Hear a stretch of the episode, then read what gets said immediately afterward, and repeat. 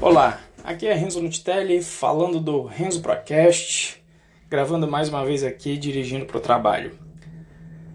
Nesse episódio, aliás, no episódio anterior, né, eu comecei a falar da parte de negociação e como é que eu utilizava ali o, na verdade eu utilizava não, eu utilizo né, o controle financeiro das horas que eu gasto trabalhando para ir cada vez mais e gradativamente aumentando o meu valor hora.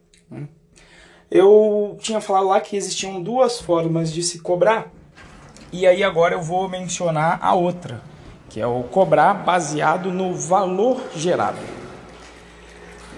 Como o próprio nome já diz, né, e ao contrário do que eu expliquei antes, quando você cobra um valor hora baseado na, na sua informação de valor hora, é, você está, de certa forma, tirando ali não custo, porque você está tentando deslocar o custo em si, do que custa para você desenvolver software, mas você está testando o mercado para ver o, os preços do seu valor hora que, que fazem sentido que o mercado aceita. Mas de toda forma, você está atrelado aí ao, a, a, um certo custo seu, só tem informação sua no processo.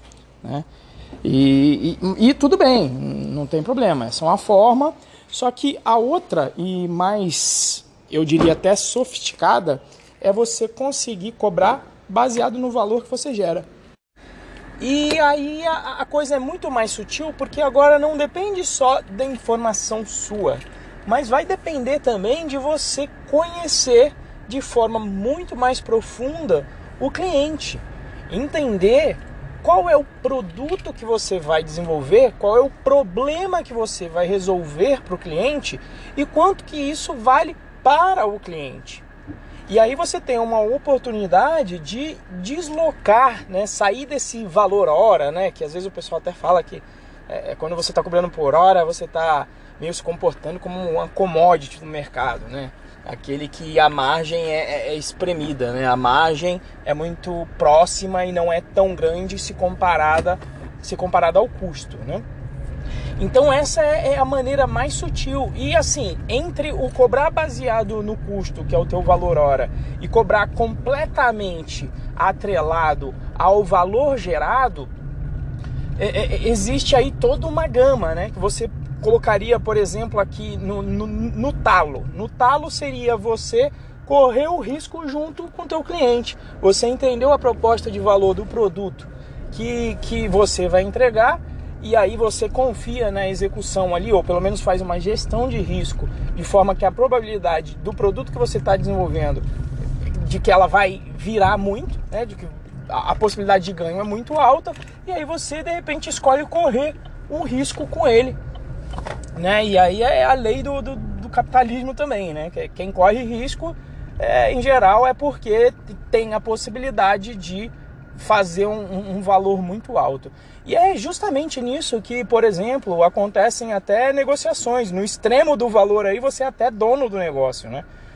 E, inclusive é um outro capítulo para eu, eu, um outro episódio para eu falar, mas seria um exemplo que é o quando te convidam para ser o sócio desenvolvedor de uma startup, né? A promessa ali é de que você vai fazer um produto que vai valer muito, né? E aí você tendo uma porcentagem, a promessa é que você é, faria ou fará mais dinheiro se aquela proposta de valor, se aquele produto realmente fizer sucesso, tá? Mas você tem que fazer as contas. E, e aí, entre esse meio termo de cobrar baseado na sua hora, onde para você não tem, é, em particular, grandes riscos nisso, no máximo é um, é um calote que você leva, e se você fizer uma frequência de pagamento, digamos aí, quinzenal, digamos que você só está arriscando os 15 dias primeiros, né? Se o cara não te pagar, você pode cessar ali a prestação do serviço. Então o risco é muito pouco. Até o você ser dono do negócio, tem toda uma gama aí de possibilidades, onde de repente você pode cobrar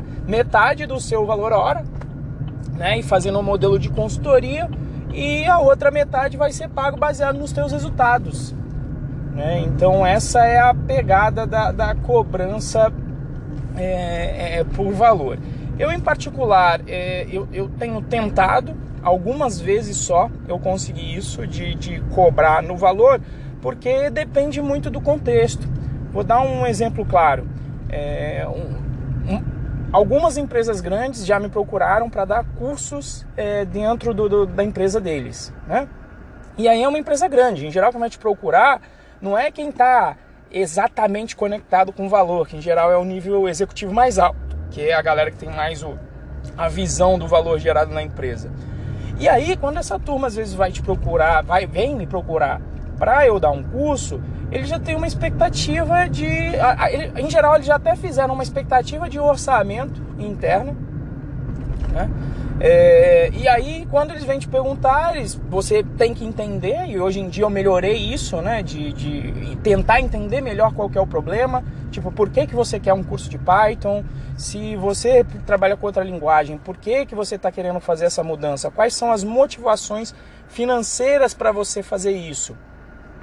É, é, e aí eu, eu tentar entrar em contato com quem são as pessoas é, que eu vou que eu vou atender durante o curso, né? Digamos aí o cliente direto que é o cara que vai receber as aulas, para entender qual que é o nível deles e qual que seria a perspectiva de melhora dessa galera, qual é o nível salarial que essa galera ganha. Porque se eu der um boost de 10% na produtividade da galera com o curso que eu dou, qual é o impacto financeiro nisso, digamos aí, para um cara que pagou um salário? Vai, de repente ele não vai precisar contratar, né? A, a, a, equipe vai ficar mais produtiva e aí você. Ele não vai precisar contratar tantas pessoas quanto ele esperava, então ele vai ter uma economia de salário, né? Mas veja que para você entender tudo isso, você precisa ter um relacionamento mais profundo com o cliente.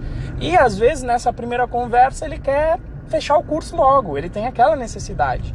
Então aí o que, que eu faço? Eu uso um mix das duas estratégias, do valor e do meu valor hora. Então eu vou lá, apresento inicialmente um valor hora, às vezes até para ter a oportunidade durante o curso de entender com mais profundidade quais são os problemas que a empresa tem, enxergando possíveis oportunidades que às vezes estejam fora até de um curso em si. E aí depois com esse conhecimento é possível sim oferecer alguma coisa diferente, algum conhecimento que você tem, alguma coisa que você tem a oferecer, é, contatos que você tenha no mercado que possam resolver algum problema específico, ou mesmo você atuar diretamente em algum problema específico da empresa.